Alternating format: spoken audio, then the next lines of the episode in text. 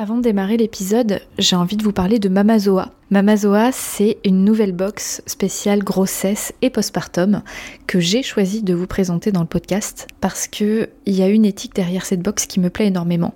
L'idée, c'est de vous faire vivre une matrescence en pleine conscience et de façon engagée vers plus de physiologie et d'empowerment. Donc j'aime beaucoup euh, l'approche de Marine qui est la créatrice de Mamazoa. Dans chaque box, vous allez trouver des produits à la fois utiles, minimalistes, engagés et zéro déchet comme des tisanes, des cosmétiques, de l'alimentaire, la phytothérapie, etc.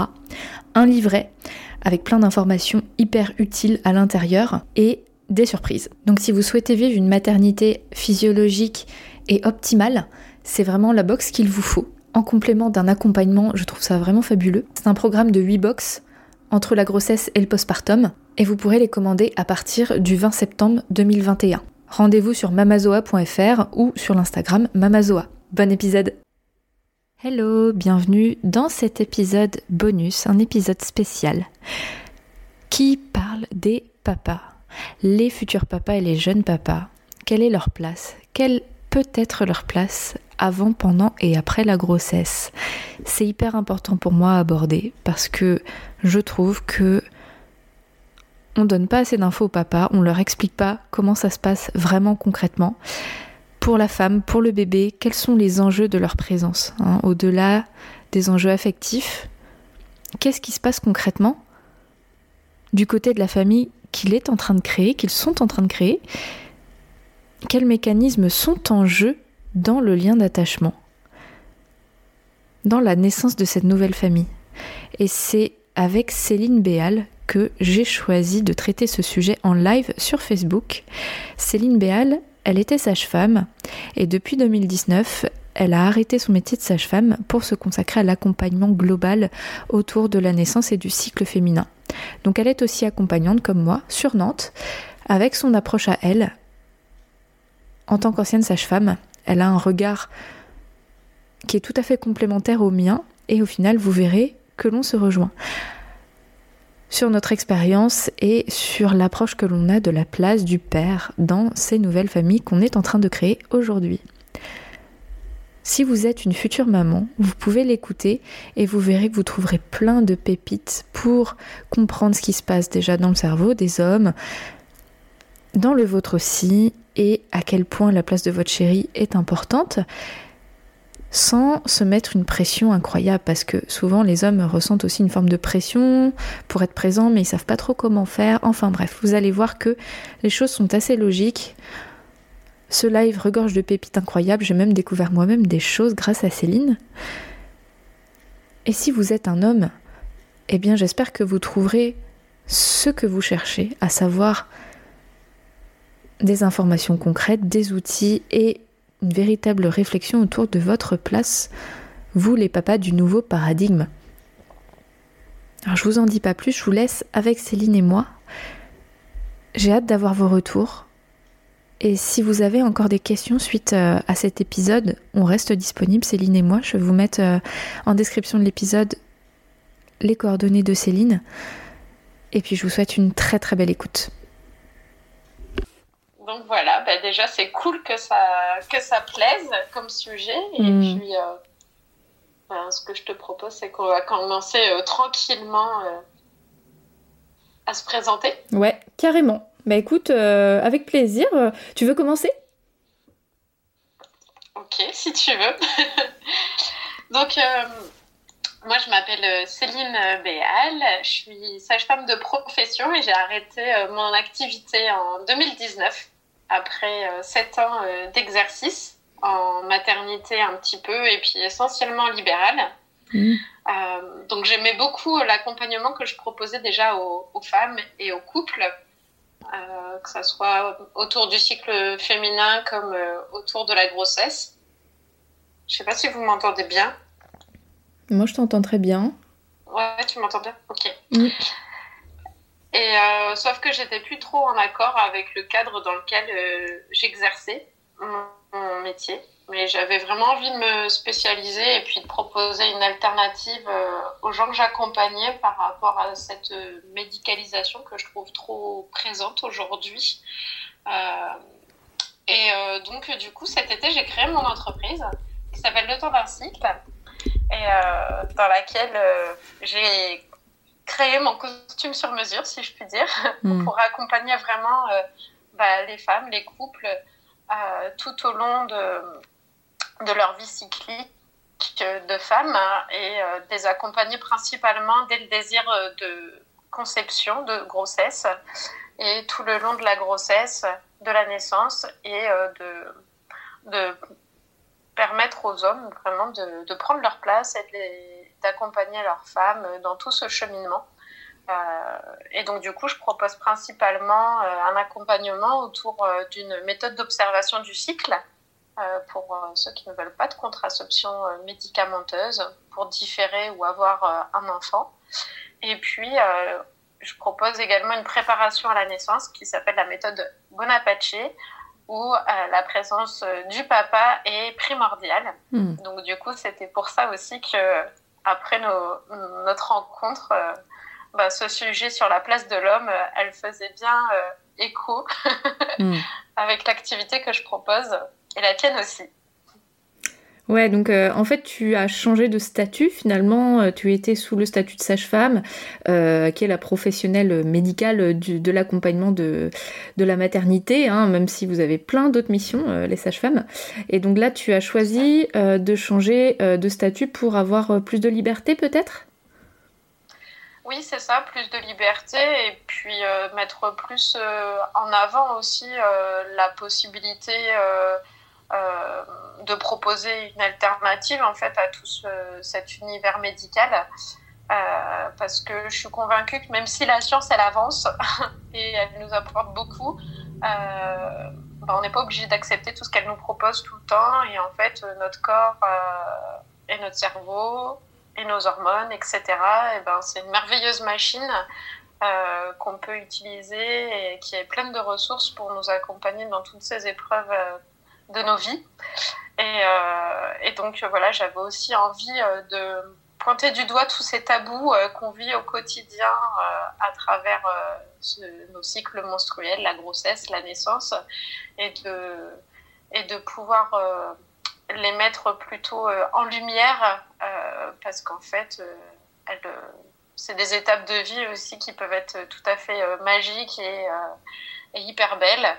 Et euh, du coup, le fait de changer de prisme, je pense que ça peut être euh, hyper intéressant. Et surtout avec tout ce qu'on est en train de vivre aujourd'hui, je pense que ça prend encore plus euh, d'évidence. Hmm. Ouais, donc oui, c'est ça, changer de prisme, changer de posture, en fait, finalement, par rapport à l'accompagnement. Exactement. T'as tout compris. Ok. Hmm. Et toi, qui es-tu? Alors moi, je suis Edwige, j'ai 30 ans et demi. j'ai trois filles, j'ai donc trois enfants et euh, mon métier c'est accompagnante en périnatalité. Donc ça consiste, et un peu comme toi finalement aujourd'hui, à apporter un soutien euh, avant, pendant et après la grossesse et dans les épreuves aussi, comme euh, le parcours PMA, la fausse couche, le deuil périnatal. En fait tout ce qui touche à la maternité de près ou de loin. et j'accompagne essentiellement sur le plan psycho-émotionnel. Donc euh, ça se concrétise par des entretiens euh, où on va discuter sans tabou, sans jugement, en toute confidentialité, et ce sont des temps longs que je propose. Euh, j'accompagne aussi grâce au massage et à la réflexologie plantaire, qui sont deux outils euh, qui viennent faire la continuité de l'entretien. C'est-à-dire que l'entretien, on parle en français, et euh, dans les soins, euh, donc massage et réflexo, on parle en langage du corps, parce que le corps aussi a des choses à dire, et si on reste que dans le mental, parfois c'est insuffisant. Donc selon les besoins de la personne, je propose soit essentiellement l'accompagnement verbal, ou alors l'accompagnement complet avec le corps également. Euh, donc euh, ça, c'est une formation. Donc pour euh, faire ce métier-là, ça a été un cheminement. C'était, c'est une reconversion comme la grande majorité des accompagnantes. je n'étais pas sage-femme, je n'étais pas dans le corps médical, et d'ailleurs c'est pas quelque chose qui m'attire du tout. j'ai un parcours plutôt dans le commerce, dans le tourisme. En fait, j'ai fait pas mal de choses. Et donc en 2016, j'ai plaqué mon CDI pour être assistante maternelle parce que j'avais envie de, de me rapprocher de l'humain.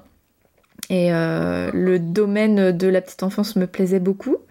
Euh, donc j'ai fait ce métier-là pendant trois ans et je sentais que je n'étais pas au bout du truc en fait. J'ai compris que ce qui m'apportait le plus c'était euh, d'accompagner plus sur le plan psychique. Enfin, vraiment, ça tournait autour de ça. et sur le pré natal et, euh, mais euh, vraiment plus autour de la grossesse et de la naissance. Euh, donc j'ai fait une formation qui s'appelle le CEFAP à Bordeaux en 2018 pour me former à l'accompagnement périnatal et ensuite j'ai fait une formation en massage et en réflexologie en 2019. Et j'ai créé donc ma boîte l'année dernière aussi, en juin, ça va faire bientôt un an que j'ai créé Un temps pour naître et donc euh, j'exerce aujourd'hui à Maman Douceur, qui est le centre de la périnatalité à Vannes, qui a ouvert en février, c'est tout récent. Euh, je partage mon cabinet avec Flora, qui est aussi accompagnante. Elle fait aussi du thalasso bain bébé également. Et euh, ensemble, on fait des soins à quatre mains, donc c'est super chouette. Et dans ce centre-là, il y a plusieurs professionnels, on est une douzaine à peu près, entre ostéo, hypno, yoga, pilates, sophro. Enfin, il y a vraiment plein de professionnels pour répondre aux besoins des futurs et des jeunes parents. Euh, je travaille aussi en visio et à domicile, je garde des créneaux à domicile pour euh, les, femmes qui en ont besoin. Et euh, en plus de ça, j'anime le podcast Un temps pour naître du même nom, pour briser les tabous, comme toi. En fait, j'ai un peu la même mission, c'est de, de, parler de tout ce qu'on ne dit pas, de révéler la face cachée de la maternité, du désir d'enfant. Et je publie un épisode chaque semaine euh, sur euh, des thématiques qui sont vraiment concrètes. En fait, je pars de ce qu'on me dit au cabinet. Quand une femme me dit, euh, me pose ses interrogations, une deuxième fois, une troisième fois, je me dis non mais là, si toutes ces femmes ont ces questions, bah ouais, bah carrément. Donc et ça fait des épisodes qui parlent aux personnes en fait parce que je, je n'invente rien, je pars vraiment des points de douleur des personnes que je rencontre pour les diffuser au maximum. Voilà pour moi c'est génial. Et puis tout ça, je pense que ça va aider aussi à, être dans une dynamique de prévention plus que de guérison et puis euh, de, mieux-être du coup. Donc c'est génial. Bah c'est ça. En fait, la formation d'accompagnante périnatale, euh, elle est classée dans le social préventif. Donc c'est tout à fait ça. Mm, mm. Donc euh, c'est cool. On se rejoint sur tout ça. ouais, c'est ça. En fait, on a la même fibre, la même mission et euh, on l'a atteinte sur deux, par deux voies différentes finalement. Donc c'est intéressant. Mm. Ouais, c'est ça. Comme quoi, hein, tout est possible quand on, quand on veut vraiment. à nous trouver notre chemin et puis après c'est parti. C'est ça, ouais, je suis d'accord avec toi. c'est génial. Et euh, donc du coup, euh, ce soir on avait choisi ensemble ce thème-là. Oui. Parce que toi aussi, la place du papa, c'est de l'homme. C'est important pour toi euh, également dans toutes ces étapes-là. Ouais, ouais, ouais, c'est essentiel et euh, c'est vraiment euh, quelque chose dont il faut parler. On n'en parle pas assez. je sais pas comment ça se passe pour toi, mais moi j'ai souvent les femmes qui viennent me voir et les, les, hommes viennent me voir plus tard un petit peu euh, en étant traînés, hein, faut le dire, euh, par euh, leurs femmes, mais si ce serait cool pour toi. Au final, quand je les rencontre, c'est eux qui parlent le plus, et ils se rendent compte à quel point ça peut être bien pour eux. Donc je pense qu'il y a un travail de communication à faire et surtout de, bah, bah oui, de partage autour de ce qu'ils peuvent prendre comme place parce que bah, on, va, on va en parler ensemble, hein, mais c'est vrai que la, la, place de l'homme dans ce processus de maternité, on est en pleine transition autour de ça. entre l'histoire euh, de la femme, euh, la place de l'homme euh, à travers les siècles, selon les religions, notamment catholiques, hein, chez nous plutôt. la place de la médecine après, dans le processus, c'est difficile pour les hommes de prendre leur place et pourtant ils ont une place essentielle. On va pouvoir expliquer pourquoi. c'est bien de le dire, mais c'est important d'expliquer quel est le mécanisme en fait pour la femme, pour le bébé, pour que les hommes comprennent à quel point ils sont importants. Ouais, voire même indispensables. Eh oui. Ouais. ouais je suis assez d'accord avec toi. Bah, comme, euh, comme toi, euh, souvent, c'est les femmes qui viennent en premier. Après, j'ai déjà eu à deux ou trois reprises des hommes qui avaient, euh, qui, qui, avaient fait la démarche de, m'appeler pour, pour un accompagnement avec leurs femmes. Et, et c'est vrai que en général, ils sont super contents, ils ont plein de questions à poser, ils ont vraiment envie de s'investir. Et ceux qui viennent plus parce qu'on les a traînés, comme tu dis. en général, ils sont timides au début, mais euh, ils trouvent vite leur place en fait, et euh, ils sont en général contents qu'on les ait euh, invités à hmm. nous rejoindre dans cette période-là. Et que ça soit aussi bien dans les rendez-vous médicaux, mais je vais parler plutôt pour nos activités à, nous respectives. Toi, toi et moi. c'est vrai que l'accompagnement, aller chercher quelque chose de différent, là, ils s'y retrouvent des fois encore plus parce qu'ils se rendent compte que là, ils peuvent vraiment être acteurs et bah, cette notion de place, elle va prendre vraiment de la valeur à ce moment-là. Oui. Ouais, ouais, je te rejoins effectivement. Euh, donc, euh, ouais, toi, tu as eu des demandes spontanées d'hommes, c'est chouette. Ouais. Euh, alors après, c'était quand j'étais sage-femme. Ah oui. parce que je pratiquais déjà, je proposais déjà la méthode Bonaparte. Hmm. En, tant que sage-femme, dans la préparation à la naissance. Et puis pour moi, c'était déjà hyper important que les papas ils soient présents à toutes les séances et donc, euh, j'ai des papas qui m'avaient contacté directement et parce qu'ils avaient vraiment envie de s'investir euh, pleinement dans cette activité hmm. Euh, de préparation à la naissance. Et puis là, récemment, j'ai eu deux hommes qui, sont, qui m'ont contacté avec leurs femmes pour apprendre les méthodes d'observation du cycle. Et donc, du coup, bah, je trouve ça chouette aussi parce qu'ils ont plein de questions et ils ont envie de comprendre aussi, eux, comment notre cycle fonctionne et euh, de pouvoir euh, euh, bah, se responsabiliser et puis se responsabiliser pardon et respecter aussi vraiment bah, la fertilité de la femme et puis son corps. Et je trouve que bah, c'est une belle preuve d'amour mmh. de, de, cheminer comme ça ensemble. Ouais, preuve d'amour et d'ouverture et de changement. Parce que ben on, peut vraiment constater que euh, c'est très récent cet intérêt des hommes pour ce qui se passe dans le corps de la femme.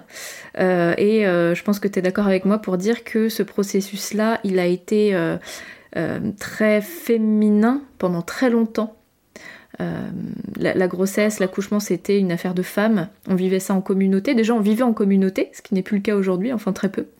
Et euh, c'était vraiment les femmes entre elles. Euh, la femme accouchait avec 5-6 autres femmes autour d'elle. que ce soit la grand-mère, la tante, les cousines, les sœurs. Et l'homme ne faisait pas partie du processus finalement. l'homme avait plutôt un rôle d'éducation plus tard de l'enfant et de sociabilisation. Je ne sais pas ce que tu peux dire à propos de ça, si tu peux compléter. Euh, ouais, bah, je suis assez d'accord avec toi. Hein. Ça a toujours été un univers de femmes. Et puis, euh, à, l'époque, l'homme était là pour euh, protéger sa famille et puis aller chercher, chasser le bison. Oui, c'est ça. Donc, on l'invitait pas trop à ce moment-là. Et c'était vraiment un milieu de femmes. Et puis, je pense que, comme tu le disais tout à l'heure, après, il y a aussi l'histoire de la médecine, le eh modèle patriarcal qui, est, qui a pris sa place. Et là, ben du coup, euh, on a changé complètement notre façon de fonctionner et autant euh, bah, on se retrouvait plus en entre femmes euh, pour accoucher. Il y avait cette place du médecin qui, qui, a pris vraiment beaucoup d'ampleur et qui fait qu'aujourd'hui, bah, il y a tout un système à reconstruire pour que l'homme, lui, il prenne vraiment sa place et être acteur pour, bah, pour cette survie de l'espèce parce que finalement, comme on, ne vit plus aujourd'hui en communauté, euh, c'est lui qui va pouvoir aussi euh, renforcer euh, le lien dans le couple et dans la famille à venir. Quoi. Mm. Ouais, c'est vrai que je, rebondis sur ce que tu disais. Il y avait d'abord le processus très féminin euh, jusqu'à la fin du Moyen Âge, euh, début de Renaissance en fait. après, donc petit à petit, hein, au fil des décennies voire des siècles, euh, la médicalisation a pris la place. Donc c'était à l'époque de Louis XIV où on a commencé à, demander aux femmes d'accoucher allongées pour que le médecin accoucheur puisse observer. Enfin, en tout cas, à la base, c'est Louis XIV qui a voulu voir ce qui se passait. Déjà un intérêt, bon, c'est bien. Mais du coup, pour que ce soit confortable pour lui, là, il a demandé à, à sa femme d'accoucher euh, du coup euh, devant la cour euh, les, les cas de fer en l'air. Et on a gardé ça. En fait au fil des siècles là c'est l'homme médecin. Donc effectivement sur le modèle patriarcat c'était des hommes hein, qui étaient médecins accoucheurs qui sont venus accoucher les femmes. Et petit à petit on a invité les femmes à venir accoucher dans la sphère médicale donc à l'hôpital. Et de fil en aiguille c'est devenu un événement comme une blessure ou comme un accident comme une maladie euh, on vient accoucher à l'hôpital, euh, comme s'il fallait sauver la femme en fait de ce truc-là. Et donc dans les deux cas, finalement, l'homme euh, n'a jamais vraiment pris une place, enfin en tout cas le papa n'a jamais été vraiment mis au centre du processus, alors que c'est quand même une histoire d'amour entre une femme et un homme. Après, je parle pas forcément des cas euh, de maman solo, hein, elles peuvent bien sûr écouter, il n'y a, pas de problème, mais dans la plupart des cas, euh, c'est quand même une affaire euh, de, famille, de couple, d'amour. Et euh, aujourd'hui, on sait en tout cas avec les dernières découvertes sur les recherches sur le fœtus, sur, sur le plan cérébral, émotionnel, énergétique, psychologique, tout ce qu'on veut, c'est hyper important. Et c'est le lien se crée dès le début en fait avec le papa. Et ça va venir aider l'enfant à tisser ce lien et puis à avoir son équilibre. Donc euh, au final, on n'a jamais vraiment pris en compte l'homme, en tout cas pas forcément à une place euh, de cœur euh, dans ce processus. Et là, j'ai la sensation qu'on est un peu en train de changer de paradigme autour de ça. Enfin, quand je vois les hommes autour de moi, pour la plupart, ils ont ils ont l'envie de s'investir, pour la plupart. Hein. si c'est pas le cas, c'est souvent des blocages qui peuvent aujourd'hui commencer à être levés, mais il y a quand même une démarche aujourd'hui de, de, prise de prise de de pouvoir, oui, de, papa finalement dans le processus. Je sais pas euh, si, tu peux, si tu me rejoins sur cette idée-là. Oui, c'est ça, je dirais euh, aussi une prise de conscience déjà aujourd'hui, comme on est justement en train de, euh, de pointer du doigt tous ces tabous et puis de se dire que ben, en fait c'est des croyances limitantes hein, qu'on a construites toutes ces années autour autour de l'accouchement, par exemple, comme tu disais tout à l'heure, qui doit se faire euh, face à tout le monde, euh, les cas de fer en l'air, euh, bah, c'est pas forcément la meilleure déposition, que ce soit pour la femme comme pour l'homme, en fait. Et, puis, ça va engendrer des fois beaucoup de blocages et de complications, alors que si on proposait autre chose, ne serait-ce que d'écouter la femme, donc elle euh, dans quelle posture elle a envie de se mettre. Euh, peut-être que si euh, son, conjoint avait participé aussi en la massant ou des choses comme ça, et ben ça pourrait mettre en place aussi très vite des sécrétions hormonales qui sont indispensables pour faciliter l'accouchement, pour faciliter les contractions, et puis en effet pour entretenir ce, lien d'attachement qui est qui est juste indispensable euh, pour, euh, pour la suite euh, quand le bébé arrive, pour éviter tout ce qui est les problèmes de dépression, etc. Donc on peut aller hyper loin dans tout ça, mais voilà, on se rend compte que ce petit détail qu'on a occulté, qu'on a mis de côté en mettant les papas à la place de spectateurs, ben, en fait, aujourd'hui, elle est vraiment importante à remettre sur le devant de la scène parce que ça va euh, ça va aider à faire un effet boule de neige euh, euh, positif dans le maintien des familles, dans le lien avec les bébés, dans la mise en place de l'allaitement et puis dans un accouchement qui se passe sereinement. Donc, ouais, je suis assez d'accord avec toi. Ouais, parce que enfin, tu parles de l'ocytocine finalement, qui est, euh, même si c'est un cocktail hormonal hein, que la femme euh, sécrète pendant la maternité, euh, c'est essentiellement cette ocytocine. Donc j'en parle, j'ai enregistré un épisode de podcast qui n'est pas encore diffusé, mais justement sur cette hormone-là. Donc pour resituer un peu, en fait, c'est une hormone qui, qui est l'hormone du lien d'attachement, l'hormone de l'amour, qui va avoir un rôle absolument essentiel pendant la maternité parce que c'est cette hormone-là qui est sécrétée de manière pulsatile et c'est elle qui va, qui va favoriser, qui va produire en fait les contractions utérines. Donc pour l'accouchement, on comprend que c'est totalement indispensable. Euh, pour l'allaitement aussi, c'est elle qui va éjecter euh, le lait. Donc si on souhaite allaiter, bah, indispensable aussi.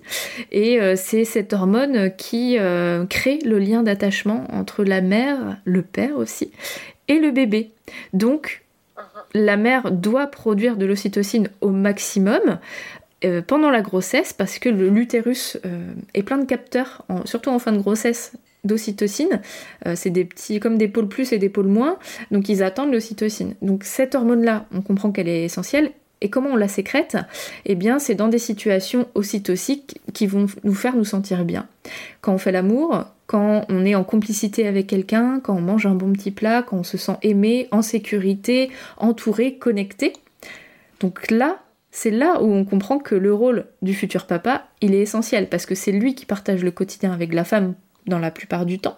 C'est lui qui a mis la graine dans les cas où il n'y a pas euh, de, de, don de sperme, mais quand bien même, en fait, c'est lui qui crée cette cellule familiale et euh, qui est là euh, pour entourer la femme la plupart du temps, et surtout en ce moment où on est confiné et on a peu de liens sociaux, non mais il faut le dire, hein, là le, rôle est ah bah, encore hein, plus important, quoi. Hum, hum, hum. Mm, mm. Plus que jamais, ça, ça a de l'importance encore. Mm. Complètement. Donc euh, déjà, le rôle du papa, il a un rôle euh, juste physio, quoi, juste physiologique. Euh, au lieu, avant d'aborder tout l'aspect émotionnel ou tout le reste, rien que physiologiquement, il est important.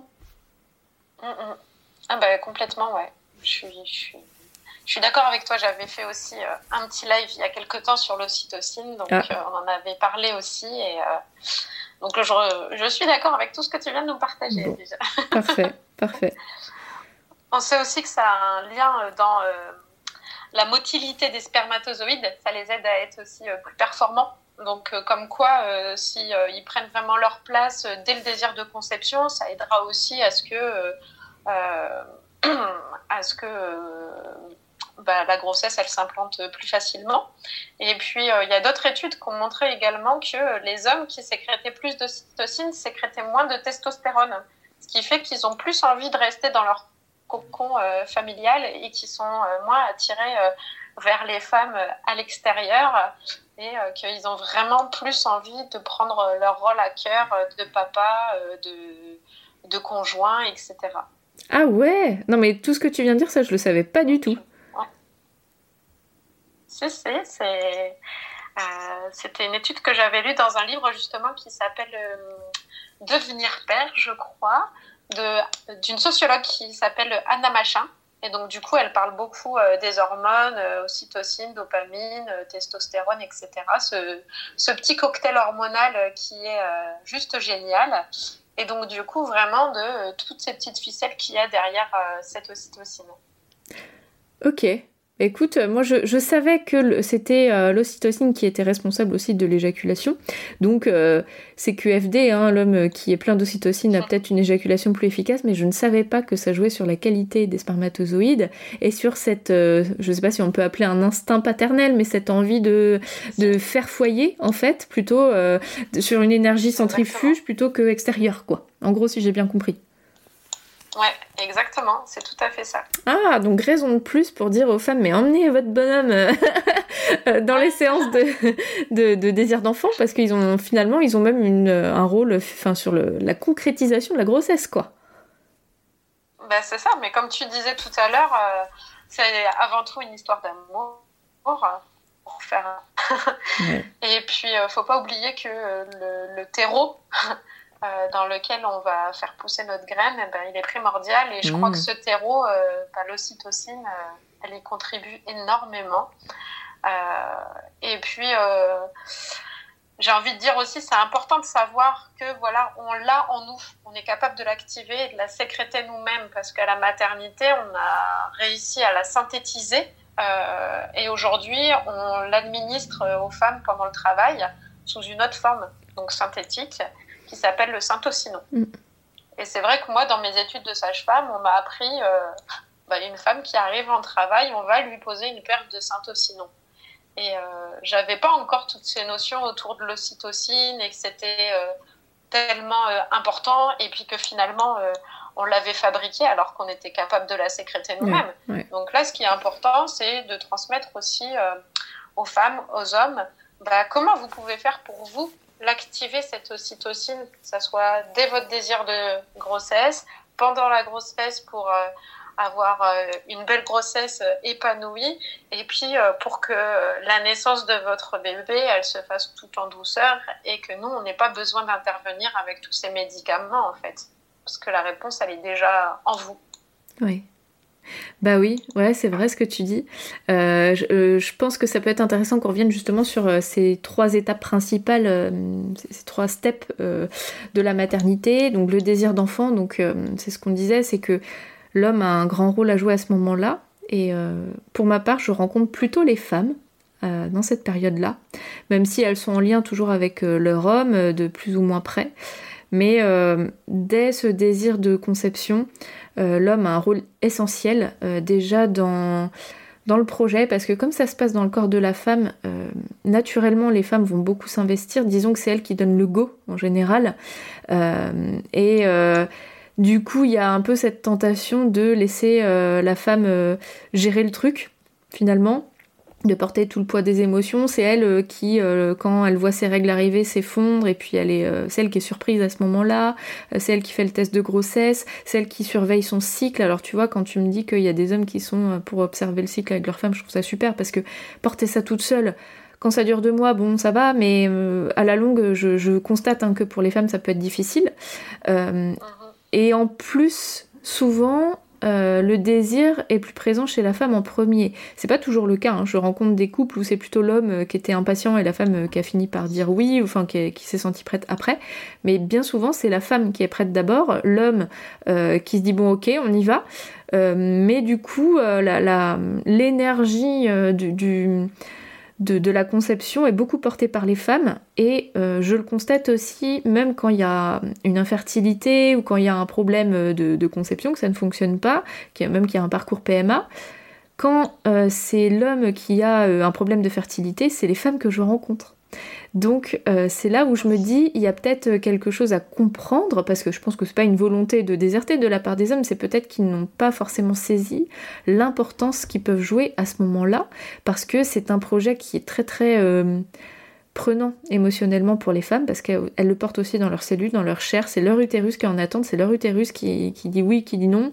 Euh, c'est leurs hormones qui jouent, mais c'est aussi, euh, comme on disait au début, une histoire d'amour, une histoire de rencontre entre euh, les gamètes femmes et gamètes hommes. Et c'est tout un projet de couple finalement, de faire famille. Et c'est pas qu'à la femme de porter tout ça. Et c'est pas rare de voir des couples euh, prendre leur distance euh, après quelques mois d'essai ou alors avoir un décalage. Parce qu'il y a aussi cette histoire de euh, observer l'ovulation, c'est le moment d'y aller, de faire l'amour, alors on tombe dans un truc un peu mécanique où l'homme va dire à sa femme non mais attends on va lâcher prise. Et en même temps bah, c'est des belles phrases toutes faites, enfin je sais pas si tu observes ce truc là mais peut-être que les hommes ont vraiment une grande place à prendre dès ce projet bébé. Ah bah complètement complètement. Puis euh, pour eux, je pense que la fertilité, c'est hyper euh, euh, important aussi. Il y a souvent un amalgame entre fertilité et virilité de leur part. donc, du coup, ça se mélange aussi un petit peu finalement de la même manière que nous, on va avoir ce rapport à notre utérus et à notre menstruation. eux, ils peuvent se dire aussi est-ce que je suis un homme mm. euh, Si j'arrive pas à, planter ma petite graine. Euh, et puis le fait de discuter justement avec une personne euh, comme moi, par exemple, qui les accompagne, ça va permettre de délayer petit à petit les langues. et puis bah, de voir aussi avec la communication qu'en fait, on a plusieurs façons de s'aimer. Et puis si on partage le, le, le tableau de, de, la femme, euh, bah, on sera moins en train de regarder l'heure et puis de se dire euh, bah, et là c'est euh, le moment opportun pour faire l'amour, ça va devenir quelque chose qui va s'ancrer plus facilement dans le quotidien et ils vont trouver eux-mêmes leur code aussi pour se dire bah, là c'est le bon moment pour nous quoi, hmm. sans se mettre la pression. Je, je trouve qu'en général ça permet d'adoucir un petit peu la vision des choses et puis trouver d'autres solutions pour, euh, pour se dire je t'aime aussi. oui. Ouais, c'est ça. En gros, tu, tu peux observer que euh, plus l'homme va prendre parti dans ce projet bébé, plus il y aura un équilibre qui fait qu'il y a moins de tension et de pression au sein du couple, en fait.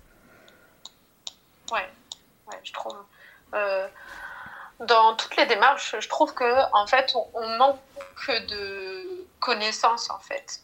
Et euh, souvent, c'est la connaissance qui va nous permettre vraiment de faire nos choix euh, en conscience, euh, qui va nous permettre de comprendre aussi ce qui se passe réellement, et donc du coup de lâcher un petit peu du lest par rapport aux idéaux qu'on a, par rapport aux croyances dans lesquelles on a grandi, etc.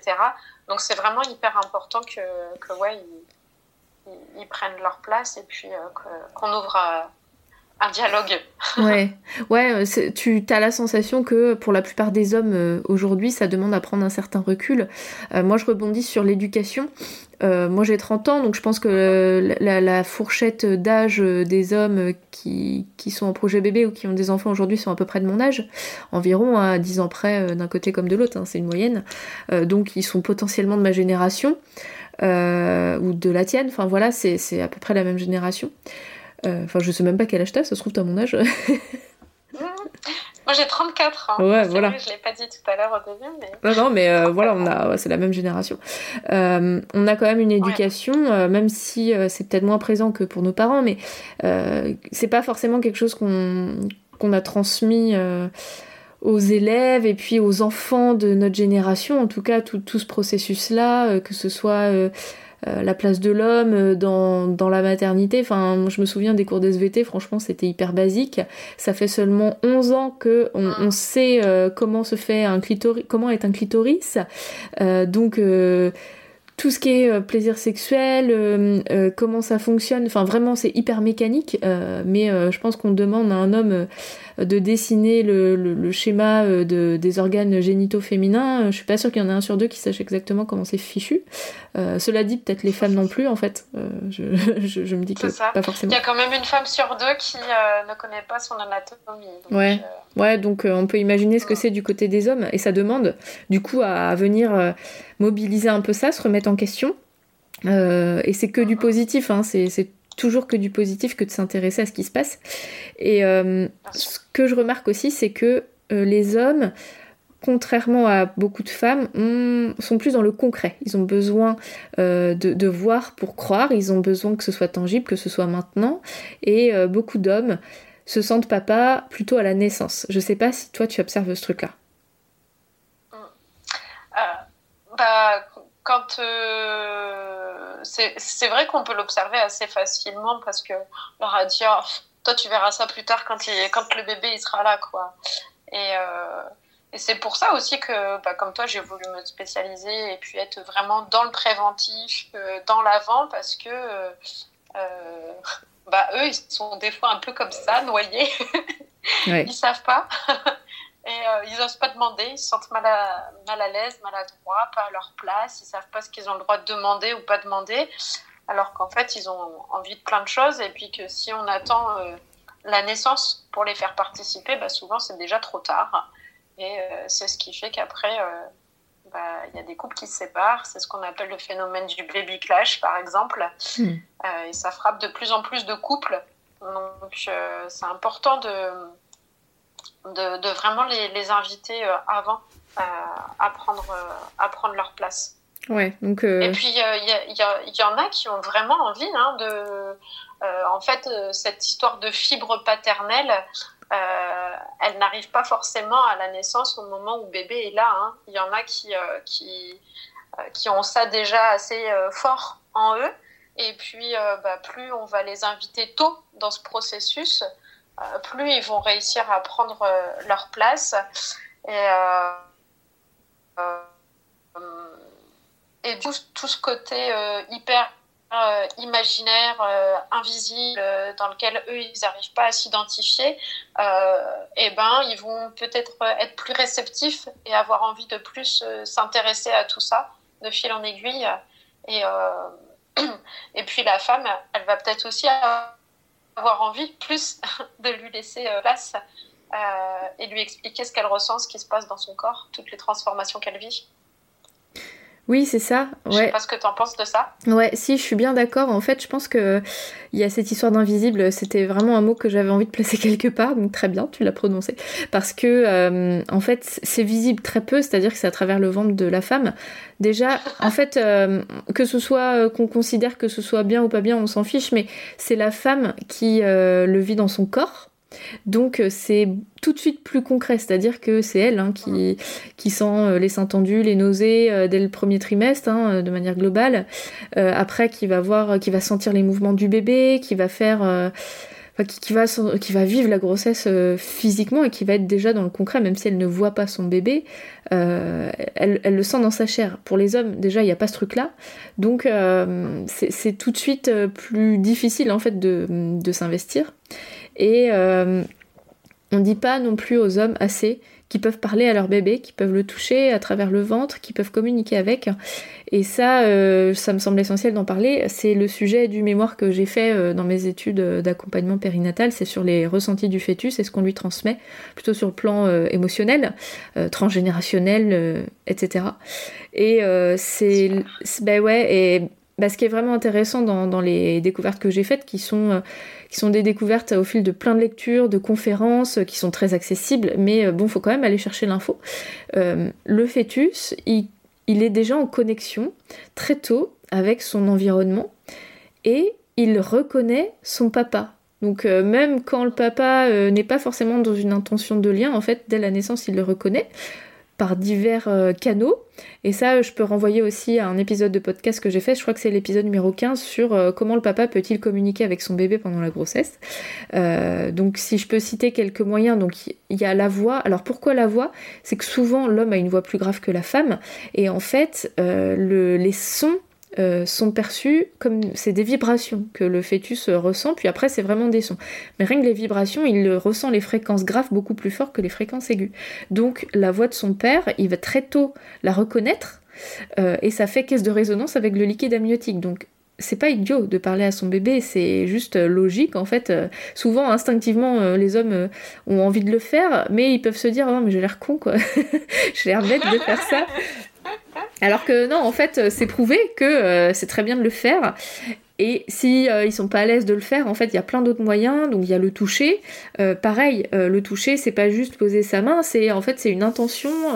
ça va être une pression, la taille de la main, la chaleur que il va ressentir à travers, en fait, parce qu'il est pas très loin. Ça va être la taille, la, la, manière de poser sa main. Et il y a aussi un processus hormonal, c'est-à-dire que quand l'homme le papa va se rapprocher de sa femme pendant la grossesse, potentiellement la femme va envoyer un message chimique ocytocique notamment, euh, avec des endorphines, enfin avec d'autres hormones qui correspondent à des hormones de bien-être, on ose espérer, euh, même si parfois il y a des frictions, hein, ça arrive, on n'est pas tout le temps, euh, c'est pas cucu les petits oiseaux tout le temps, mais enfin bien souvent il y a un enjeu, il y a une relation émotionnelle avec le futur papa, et donc la femme va ressentir des émotions qui vont envoyer physiquement un message chimique à travers le sang euh, et donc le sang euh, communique avec le bébé à travers le placenta. Donc en fait, euh, c'est physiologique aussi.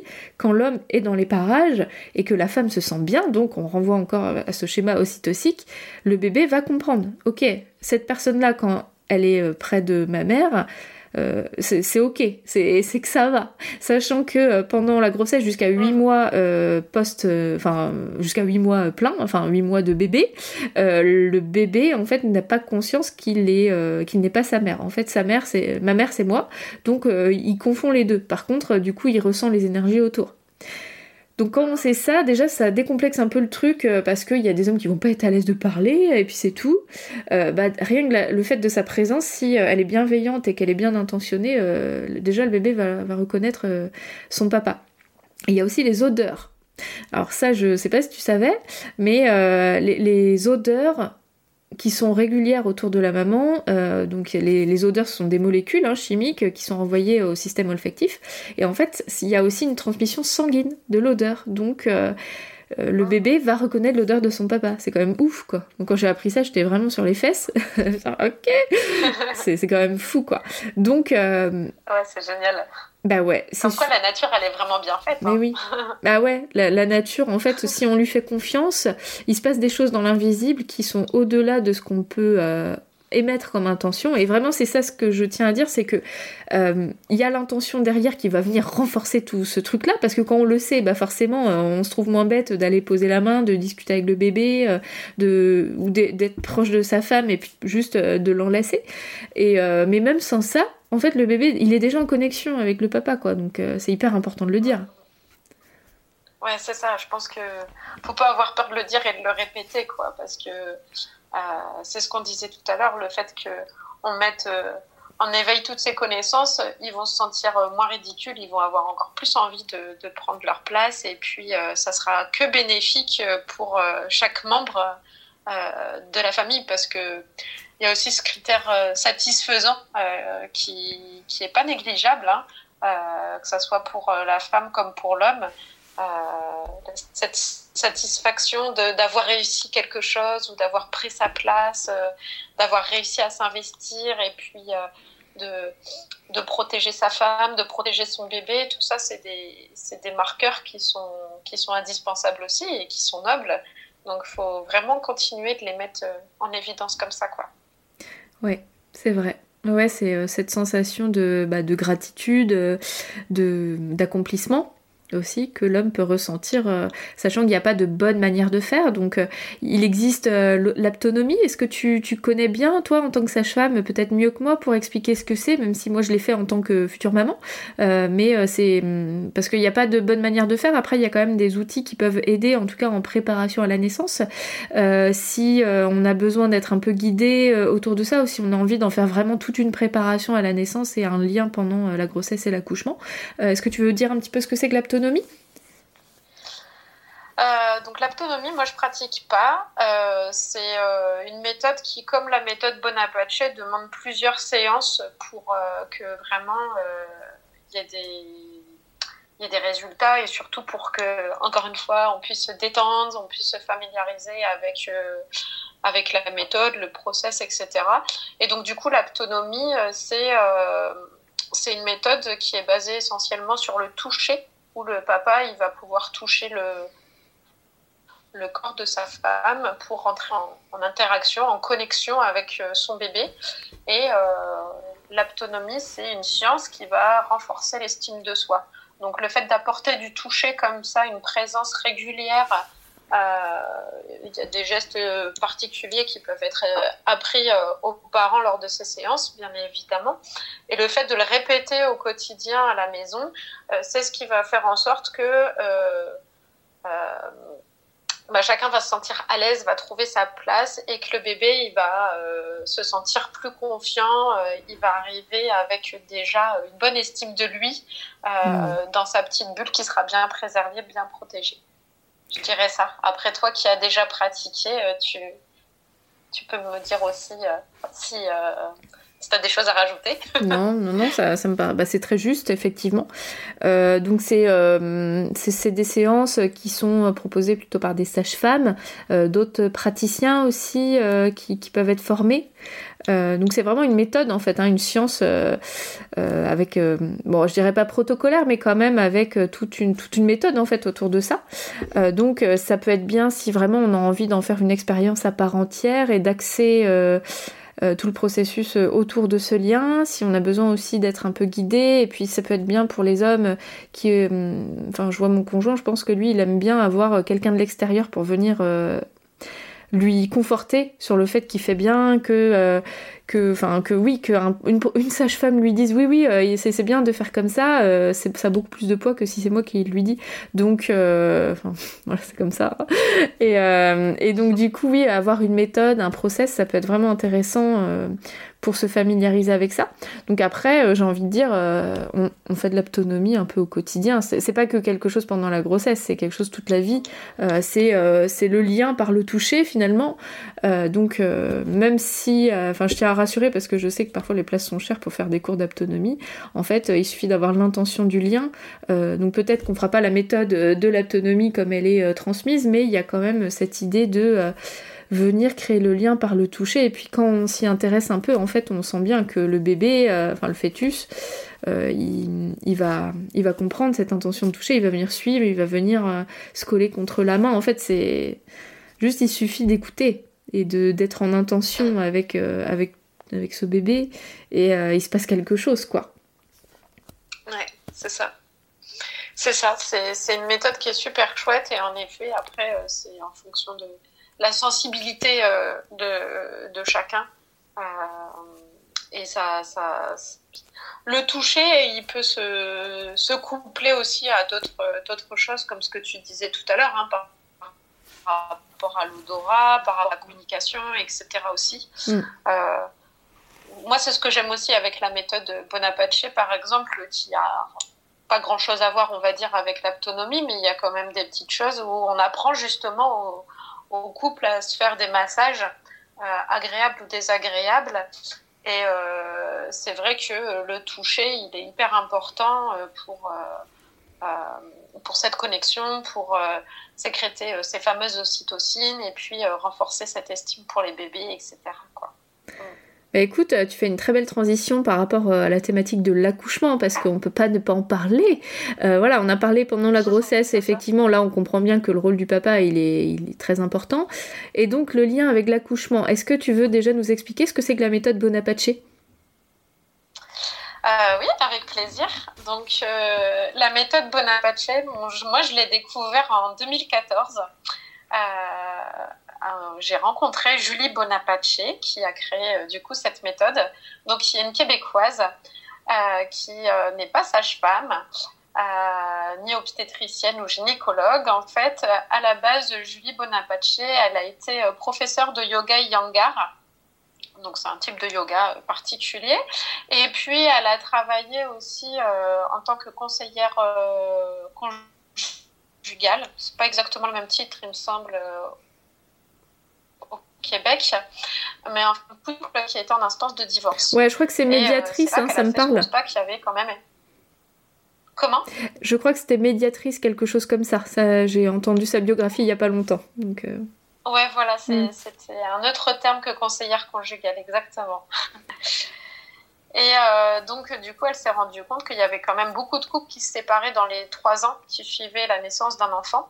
Euh, c'est à peu près 25% des couples aujourd'hui. Et elle s'est dit qu'il y avait quand même un petit souci, quelque chose à faire là-dessus. Et puis elle a fait aussi euh, beaucoup euh, d'études dans tout ce qui est la gestion euh, non pharmacologique de la douleur, et donc aussi avec un travail au niveau des neurosciences. Et donc du coup, c'est de là qu'elle a créé cette méthode où elle s'est rendue compte que la place du papa, elle était vraiment indispensable euh, je ne vais pas revenir sur tout ce qu'on a dit mm. euh, au préalable, et euh, que en fait, la composante, enfin, dans une douleur, il y a différentes composantes, et que la composante la plus importante, celle qui prend généralement le plus de place, c'est la composante émotionnelle. Et donc, si on a avec nous une personne bienveillante, soutenante, aimante, en continu, euh, qui va nous accompagner, et eh ben cette personne, elle va pouvoir nous aider à gérer un maximum nos potentielles douleurs. Et elle fait aussi, euh, Julie, la distinction entre une sensation désagréable, une douleur et la souffrance. Et donc l'idée, c'est euh, d'apporter aux parents des outils euh, les aider à constituer leur petite boîte à outils, comme j'aime bien dire, euh, avec du massage, avec euh, la connaissance des hormones, avec de la visualisation d'images, ce genre d'outils euh, pour qu'ils euh, sachent quoi faire le jour de la naissance. On les aide aussi à mettre en place un projet de naissance qui leur correspond euh, vraiment, avec une petite carte de route pour qu'ils sachent un petit peu où aller, sachant que on sait toujours que bah, il y, aura toujours des choses imprévisibles à ce moment-là, mais l'idée c'est qu'ils se sentent vraiment acteurs pour intervenir à ces moments-là. On leur explique aussi vraiment le côté euh, bah, physiologique euh, de l'accouchement, les différentes étapes du travail, euh, pour qu'ils puissent aussi se dire ah bah là c'est normal aussi qu'il y ait une petite période de doute ou une petite période où ce que certains appellent la phase de désespérance. voilà, tu t'en souviens? Oui. Donc peu de temps avant la dilatation complète, voilà, mm. des fois on passe par cette phase-là où on a l'impression que tout va s'effondrer. Et le fait de le savoir et d'avoir des outils euh, qu'ils ont déjà utilisés, pratiqués ensemble euh, à la maison, euh, bah, ils vont pouvoir les réutiliser à ce moment-là et bah, se dire que c'est normal en fait. C'est normal de passer par ces étapes-là. On est ensemble, on est une équipe et ça va bien se passer. Ok. Et donc voilà, je dirais tout ça pour cette méthode-là et qu'elle va aider forcément euh, par la suite à, faciliter euh, la naissance, à faciliter aussi la, mise en place de l'allaitement et puis du coup renforcer euh, le lien, les liens dans la famille pour éviter justement ce fameux baby clash par la suite. Hmm. Donc c'est assez complet. Ouais, c'est ça, c'est vraiment une méthode avec plein d'outils dans deux buts en fait, investir le papa concrètement le jour de l'accouchement et aussi favoriser le lien de la famille finalement, si je comprends. Hein. Oui, je pense que c'est bien résumé. C'est vrai qu'il y a beaucoup de gens qui euh, se disent Ah oui, la méthode Bonaparte, j'en ai déjà entendu parler. C'est le truc où on fait des points euh, d'acupression. Oui, c'est ça. Euh, donc, ça, en fait, c'est juste un outil de cette méthode. c'est ça. Et du coup, moi, dans mon accompagnement, par exemple, je propose entre 5 et 8 séances à faire en couple où vraiment on va préparer le corps physique avec des postures de yoga il y aura des massages agréables, des massages désagréables, il y aura de la visualisation, euh, il va y avoir beaucoup de communication et tout un cheminement avec leur projet de naissance, etc. Ouais, donc c'est un vrai accompagnement du couple en vue de l'accouchement et du postnatal euh, pour favoriser le lien, quoi. En gros, c'est ça. Exactement. C'est pas juste des points d'acupression, ça n'a rien à voir finalement. C'est euh, c'est un tout petit point dans toute la méthode, quoi. C'est ça. Les points d'acupression, c'est juste un outil. Ouais. Ouais. Donc ça, euh, s'il euh, y a des papas qui nous écoutent ou des futures mamans, euh, comment ils peuvent se faire accompagner avec cette méthode-là? C'est avec leur sage-femme? Alors, il y a des sages-femmes qui proposent ces séances. Moi, je, faisais déjà quand j'étais sage-femme, justement. après, il faut bien qu'ils se renseignent, qu'ils posent des questions, parce qu'il n'y en a pas beaucoup qui font toutes les séances en couple. Euh, parce que bah, les sages-femmes, elles sont aussi euh, souvent débordées, euh, parce que ça prend beaucoup de temps et d'énergie aussi, même si elles adorent hein, cet accompagnement-là. Bah, des fois, c'est un peu compliqué de mener tout ça, en plus des autres choses qu'on nous demande de faire en tant que sage-femme. donc c'est pour ça aussi que moi j'ai choisi de me spécialiser et d'accompagner euh, bah, complètement euh, les couples qui le souhaitent dans cette démarche-là. Quoi. Ouais, c'est en gros en tant qu'accompagnante, tu t'investis peut-être plus que ce que tu pouvais faire quand tu étais sage-femme finalement. Ouais, voilà, c'est ça. J'ai vraiment envie de. Je le faisais déjà, mais en fait, euh, c'était. J'arrivais à une période où, du coup, on moi aussi, hein, dans cette charge de travail qu'on a en tant que sage-femme, parce que ça, c'est la préparation à la naissance, c'est qu'une petite partie eh euh, de notre activité et on doit être aussi sur d'autres fronts. Et euh, du coup, à un moment donné, il euh, faut faire des choix. Et c'est le choix que j'ai choisi. D'accord. Ok, je comprends bien. Euh, donc euh, cette méthode-là peut euh, aider le papa en tout cas à comprendre et à prendre sa place le jour J. Néanmoins, là, on peut quand même transmettre des choses grâce à ce live. moi, ce que je trouve intéressant, c'est d'expliquer justement les besoins d'une femme qui accouche. Et là, on va tout de suite comprendre le rôle du futur papa. Euh, donc une femme euh, qui donne la vie dès la fin du troisième trimestre, en fait, elle est déjà en train d'accoucher, elle est déjà en train de se préparer à, la naissance, et euh, elle est justement dans cette ce qu'on appelle l'embarcation, c'est Quantique Mama qui, qui m'a transmis en tout cas ces, nouveaux termes autour de la naissance, mais on comprend bien qu'elle embarque vers son accouchement. Euh, et donc, euh, elle commence à avoir un état de conscience un, peu modifié. Il y a des tas de femmes en fin de grossesse qui disent que, en gros, euh, elles sont un peu dans leur bulle, elles en ont marre, et en même temps, voilà, elles ont hâte que le bébé arrive. Les, problèmes des autres, elles en ont un peu rien à faire là. Elles arrivent plus à faire autre chose que à penser à ce bébé, à attendre qu'il arrive. Et, voilà, on, change déjà un petit peu d'état de, de, de, conscience. On n'est pas dans l'ici maintenant, euh, comme d'habitude. Euh, donc là, la femme a beaucoup besoin d'ocytocine, elle a besoin aussi de relais euh, pour le quotidien, parce que si elle embarque, elle peut pas être à la fois sur Terre et sur son bateau. et après, le jour J, concrètement, la femme qui accouche, elle va c'est son cerveau reptilien qui va faire le job. C'est le cerveau archaïque, le cerveau réflexe en fait, animal. Et donc pour qu'il puisse faire son job, euh, il faut que le cerveau pensant il, soit inhibé. Donc euh, elle a besoin qu'on ne lui parle pas euh, de la pluie, du beau temps, de son numéro de sécu. Elle a besoin juste qu'on lui foute la paix. bah oui, que elle a besoin. En fait, c'est un peu les mêmes besoins que quand on fait l'amour. Donc quand on comprend ça, donc on, se dit ah bien. Bah, on, se dit bien que c'est l'homme qui est le mieux placé pour pour euh, avoir conscience de ce dont sa femme a besoin, parce que chaque femme est unique aussi. Il y a des femmes qui vont aimer le noir complet, d'autres une petite lumière, peut-être une playlist qui peut être vraiment intime, ou alors du silence. bon, il y a quand même des points communs. La chaleur, en général, les femmes ont besoin de chaleur. Elles ont besoin, en fait, de se sentir en sécurité, en intimité. Quand on regarde, par exemple, une jument qui met bas, elle est, elle est entourée ou seule, mais personne ne la regarde et elle, elle, elle, on dit, enfante, elle enfante en pleine nuit. Euh, elle, a besoin de cette sécurité-là. Il ne faut pas qu'on la regarde, qu'on vienne aller tripoter. Nous, c'est un peu la même chose.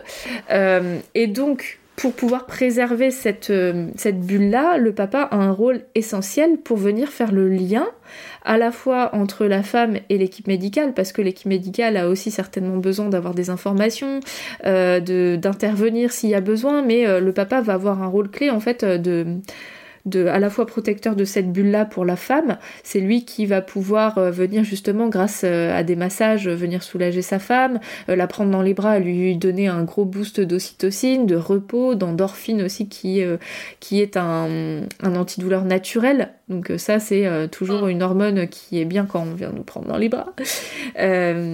donc rien que quand on pense aux besoins d'une femme qui accouche, on comprend que le rôle de l'homme est important. Et même très très important. C'est ça, essentiel, primordial. Ouais, je suis tout à fait d'accord avec toi. C'est vraiment ce fil rouge entre tout ce qui va se passer à la maison avec les différents professionnels qui vont voir pendant la grossesse, il va se passer le jour, le jour J, le jour de l'accouchement, parce que du coup, il va pouvoir euh, être le porte-parole de sa femme mm. et puis euh, bah, la mettre très vite dans son petit cocon, préserver leur bulle de love qu'ils ont qu'ils ont mis en place pendant ces mois de, grossesse. Il va pouvoir continuer de l'entretenir. Et puis moi, je les invite vraiment à, euh, ramener leur valise. J'aime bien parler de cette valise de la maternité. Souvent on dit oui, le nombre de body. Euh, non, non, non. Ça, c'est pour les suites de couches. On ne va pas parler de ça. La valise pour la maternité, c'est qu'est-ce que vous allez emmener à la maternité qui va vous permettre de vous sentir vraiment... Euh, au maximum dans votre bulle de love. Donc c'est ce que tu as dit tout à l'heure, c'est euh, bah, la lumière tamisée, donc on prend des petites bougies, des veilleuses, ça va être euh, des playlists, et puis il faut pas hésiter à prendre différents morceaux de musique, et puis pourquoi pas euh, bah, ces musiques, tu te rappelles la première fois qu'on s'est rencontrés, qu'on a dansé ensemble, c'était sur telle, telle musique, etc. Et c'est aussi justement en écoutant ces musiques, en dansant peut-être sur ces morceaux-là, euh, qu'ils vont pouvoir aussi continuer de sécréter les ocytocines. Donc euh, ça va être chouette avec tout ça. Si on a fait des exercices euh, d'étirement, de bercement avec le ballon, bah, emmenez votre ballon. Même s'il y en a à la maternité, c'est pas le hmm. vôtre. Prenez votre ballon. vous allez voir que comme ça, vous serez à l'aise. Vous allez avoir envie de l'utiliser. Et puis, tout, tout, ça, ça va prendre du sens. Et c'est dans ces cas-là aussi où on va faire facilement abstraction à l'équipe médicale et euh, qu'on va pouvoir être main dans la main pour avancer ensemble et respecter vraiment euh, leur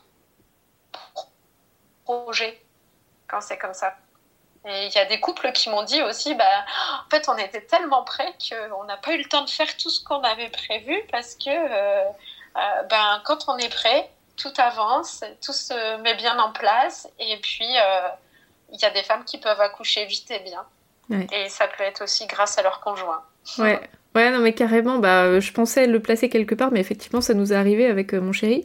Euh, j'ai Victoire qui a un an et demi, et bon, peut-être qu'il y a le côté professionnel qui fait que j'étais bien préparée aussi. N'empêche que on a été accompagné par des sages-femmes qui font de l'accompagnement global en plateau technique, donc on, on, savait déjà avec qui on allait donner la vie à notre bébé. on a été on a été préparé grâce notamment à la méthode Bonaparte. Donc euh, mon chéri avait plein d'outils dans sa trousse. Et puis bon, c'était euh, notre troisième enfant. Donc euh, voilà, on, avait déjà vécu des naissances ensemble. Enfin en tout cas une naissance parce que ma première fille, c'est, c'est pas sa fille, n'empêche qu'il l'a élevée. Enfin bon, euh, on avait quand même euh, un peu de bouteille dans la, parentalité. Euh, et il se trouve que effectivement, le jour J, en fait, ma première contraction, en tout cas que j'ai sentie, elle a été hyper, hyper douloureuse. Et je pense que j'étais déjà au moins à 5 cm, en fait, mais sans me rendre compte. Donc j'étais pleine d'ocytocine. Mon conjoint était hyper présent. Il était. Bah, c'est un homme d'intérieur, mon chéri. Hein. il, voilà, il fait déjà famille de base, c'est quelque chose qui est en lui. et je pense que j'étais déjà tellement prête que euh, finalement ça s'est fait très vite. Donc on avait 45 minutes de route. Donc euh, le trajet a été compliqué, hein, je tiens à le dire. ouais, je viens de croire. et il se trouve que le jour J, en fait, euh, on est arrivé, donc euh, j'étais déjà en train de pousser dans la voiture, hein, et euh, la sage-femme, elle nous attendait, elle était super calme, elle nous a fait rentrer dans la salle nature, il y avait la petite lampe de sel. En fait, on avait à peine eu le temps de mettre les valises dans la voiture, on était tellement pas stressés qu'on n'avait rien préparé. Et, et, donc le jour J, j'ai juste eu le temps de me mettre à poil, je me suis mise dans la, dans la baignoire, et au fait, il a pas pu me toucher, il a pas pu me masser, il a pas pu appuyer là où il avait appris ma fille, euh, elle est arrivée, en fait, ça a été tellement rapide qu'il n'a pas compris. Il était complètement sonné parce que euh, bah, il a juste eu le temps de se lever à 6h du mat, en catastrophe, appeler la sage-femme, prendre la bagnole, arriver, pof, le bébé était là, quoi. Et, euh, et du coup, il, bah, après coup, il, nous a quand même confié qu'il s'est senti un peu impuissant ou comme si il avait mal fait son job parce qu'il a rien fait. Et c'est ça que je trouve vraiment intéressant à dire, c'est que c'est pas une question de faire. Même si euh, quand ça dure longtemps, c'est bien de faire des trucs euh, quand ça soulage la femme, c'est super d'avoir plein d'outils. Cela dit, si ça se déroule vite et que ça se déroule bien, euh, enfin en tout cas si la femme n'a pas besoin de l'homme à ce moment-là, c'est pas qu'elle n'a pas besoin de lui, c'est que sa présence, ça fait déjà tout. C'est une question de posture, être c'est pas du faire, c'est du être. Et ça, c'est pas facile, je sais. Pour les hommes comme pour les femmes, parce qu'on est dans une société du faire. On est dans l'action, euh, il faut qu'on passe d'un point A à un point B qui a un résultat pour qu'on puisse être valorisé. On est valorisé à l'intérieur de ça. Juste notre présence, c'est pas quelque chose qu'on a appris à valoriser. Et c'est ça qui est hyper important à saisir comme notion, je trouve, euh, pour les couples, c'est question de présence. Donc après, ce qu'il va faire ou pas faire ce jour-là, on ne peut pas savoir. Et j'ai envie de dire, moins il y a besoin d'en faire, plus c'est ok. Ça veut dire que ça roule en fait. Si la femme, elle n'a pas besoin de l'homme à ce moment-là, tout est parfait. Si elle a besoin de lui à ce moment-là et que ça la rassure, tout est parfait aussi. Mais c'est pas grave si euh, l'homme fait rien, en fait, c'est juste que. Euh, bah, En fait, il a déjà fait tout le job euh, de, avant et la femme était tellement pleine d'ocytocine et elle n'était pas dans des peurs que ça s'est fait. Et donc, ce que je tiens à dire aussi, c'est qu'en cas de peur, ce qui est intéressant, c'est que, bon, effectivement, il y a des femmes, moi, que j'accompagne, qui euh, sont euh, au 8e mois, 9e mois, et euh, elles ont tout pigé, elles ont toute la méthode, elles ont compris de manière théorique ce que c'est qu'un accouchement, en tout cas physio, enfin, voilà, c'est quel est le processus, les états de conscience et tout ça. Mais elles ont aussi souvent peur et on a, on a peur en tant que femme de euh, basculer dans la peur euh, parce que y a des, y a, il peut y avoir des passés de, de trauma, de violence euh, et puis même être face à cette douleur qu'on connaît pas ou qu'on connaît peu. Oui, et des, conditionnements, tu as tout à fait raison. Et donc, si la femme bascule dans la peur, je trouve vraiment intéressant de dire à l'homme, bah, c'est vous le mieux placé, c'est-à-dire que toutes les équipes médicales du monde pourront accompagner la femme, sa figure essentielle d'attachement et de réassurance, ce sera vous à ce moment-là. Donc juste parler, euh, être là et puis rassurer, mais ça n'a pas de prix en fait pour euh, pouvoir ramener la femme. Euh, dans, son, accouchement parce qu'elle a besoin justement de sécurité. Euh, enfin, c'est vraiment euh, cet homme-là qu'elle connaît le mieux, quoi. Donc euh, déjà, c'est vraiment hyper important qu'il puisse être là à ce moment-là. Et en plus, s'il y a une complication médicale, ce qui peut arriver, ce que je demande aux femmes euh, qui ont peur aussi de ça, c'est si ça arrive, est-ce que c'est vraiment le côté médicalisation qui vous embête ou si c'est peut-être la peur euh, de sortir de votre bulle et qu'il n'y ait plus de respect dans, dans le processus en fait Et bien souvent, c'est plus cette deuxième réponse.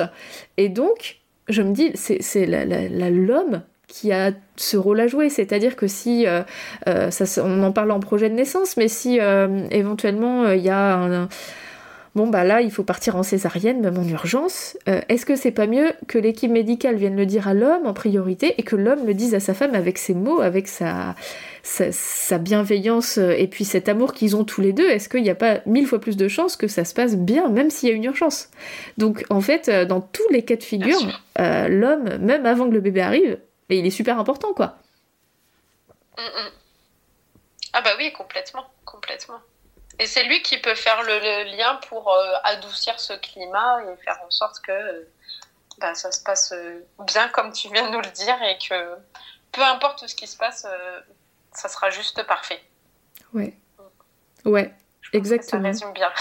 ouais, tant qu'il est vraiment dans la confiance et dans dans, la transmission de cette capacité pour sa femme et que euh, moi ce que je leur dis aussi c'est que si vous sentez que vous êtes dans la peur parce que vous aimez pas les hôpitaux, parce que vous n'êtes pas à l'aise avec le sang, parce que euh, c'est dur de voir votre femme comme ça, même si vous savez que tout se passe bien et qu'il n'y a pas besoin de la sauver de ça, euh, bah dans ce cas vous pouvez prendre un peu de distance, c'est pas un crime, vous avez le droit aussi de pas être tout le temps là, c'est pas grave en fait, ce qui compte c'est d'être en conscience avec soi. Et puis il y a des hommes il faut le dire, qui n'ont pas envie d'être là le jour de la naissance, c'est pas grave non plus. C'est-à-dire que ce qui est important, c'est que ce soit compris par tout le monde. Pourquoi l'homme ne veut pas être là? Euh, Est-ce qu'il y a des raisons culturelles, des phobies? Que sais-je? Euh, Ce qui compte vraiment, c'est que l'homme soit là avec son cœur. Et euh, il y a la posture physique qui quand même a un rôle à jouer le jour J, mais quand bien même il peut pas être là tout le temps ou pas là, euh, c'est vraiment, l'énergie et l'intention qu'il va mettre dans euh, cette présence auprès de sa femme et de son bébé qui est importante. Qu'est-ce que t'en penses toi? Ouais, bah oui, oui, je, suis complètement d'accord euh, avec toi. C'est ce que tu disais tout à l'heure. On est dans, on n'est plus dans le faire, on est dans l'être. Le faire, c'était peut-être plus pendant la grossesse et donc du coup tout ce qui a été fait à ce moment-là va servir à à ce qui se passe autre chose euh, à ce moment-là et il euh, faut s'écouter et se respecter. Le principal, c'est que chacun puisse prendre sa juste place comme il en a envie. Et c'est pour ça que tout ça, ça se prépare avant. Parce que finalement, il y a des hommes qui, euh, le fait d'être là, d'être spectateur, vont vite se sentir maladroits ou vont pas réussir à gérer tout ça. Et ça sera peut-être plus difficile pour eux. Parce que du coup, c'est vrai qu'on parle aussi de des fois des naissances qui peuvent euh, être euh, un sacré tourbillon pour les femmes, euh, mais pour les hommes qui vont tout voir et qui vont pas vivre corporellement ce qui se passe, bah là ça peut être compliqué aussi pour eux quoi. Donc ouais, c'est important de les écouter et de respecter leur choix, ce qu'ils ont vraiment envie. Ouais. Et d'en parler avant entre eux dans le couple ah bah, pour que ça soit ok pour les deux. Ça c'est primordial, ouais. Ah bah c'est hyper important et puis c'est même ce qu'on fait en accompagnement finalement euh, en séance d'accompagnement c'est euh, d'avoir cette triade aussi d'avoir quelqu'un d'extérieur euh, pour venir justement faire ce rôle de neutralité dans, dans, le processus donner des infos juste neutres et claires et complètes et puis après pour pouvoir faire des choix à deux tout en en tempérant cette relation émotionnelle qui peut être parfois dure parce qu'il y a les hormones parce qu'il y a plein d'enjeux autour de ça quand il y a une tierce personne qui vient juste donner les infos en neutralité et, euh, avoir cette démarche de communication euh, juste bienveillante, euh, ça, peut être aidant aussi. Quand bah, il y a une pression forte, que ce soit de la femme, que ce soit de la famille, juste avoir quelqu'un qui n'attend rien, ça peut être intéressant aussi. Ah bah complètement ouais. et il y a une info que j'ai découvert il y a pas longtemps que j'ai trouvé juste ouf, c'est que on sait que le cerveau de la femme enfin tout le monde ne le sait pas, donc je le dis, mais le cerveau de la femme change euh, pendant la maternité. Donc il y a des zones qui s'inhibent et d'autres qui apparaissent. donc vraiment physiologiquement, le cerveau se transforme. Mais chez l'homme aussi, quand il devient papa, le cerveau se transforme. Donc euh, c'est dingue quoi, de se dire, euh, ouais, ouais, il y a quand même quelque chose qui se passe dans le corps de l'homme quoi.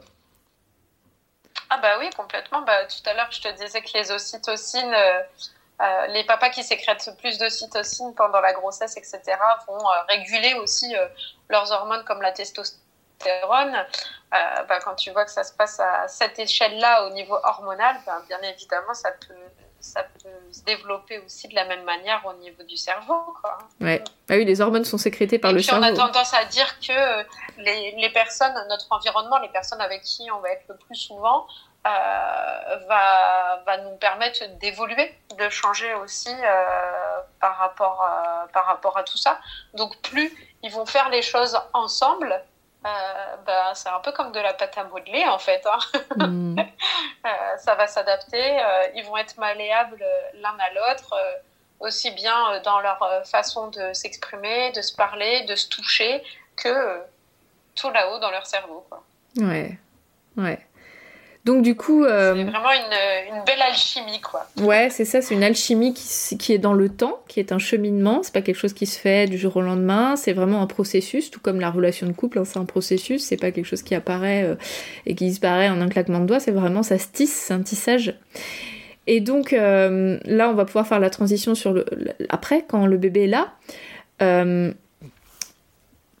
Tu m'entends? Ah, c'est bon, c'est bon. Non, non, c'est bon. Euh, et donc, euh, ce qui est vraiment euh, intéressant, c'est de se dire que, en fait, le postnatal, c'est le résultat de tout ça. C'est pas pouf, le bébé est arrivé et puis c'est bon, on y va.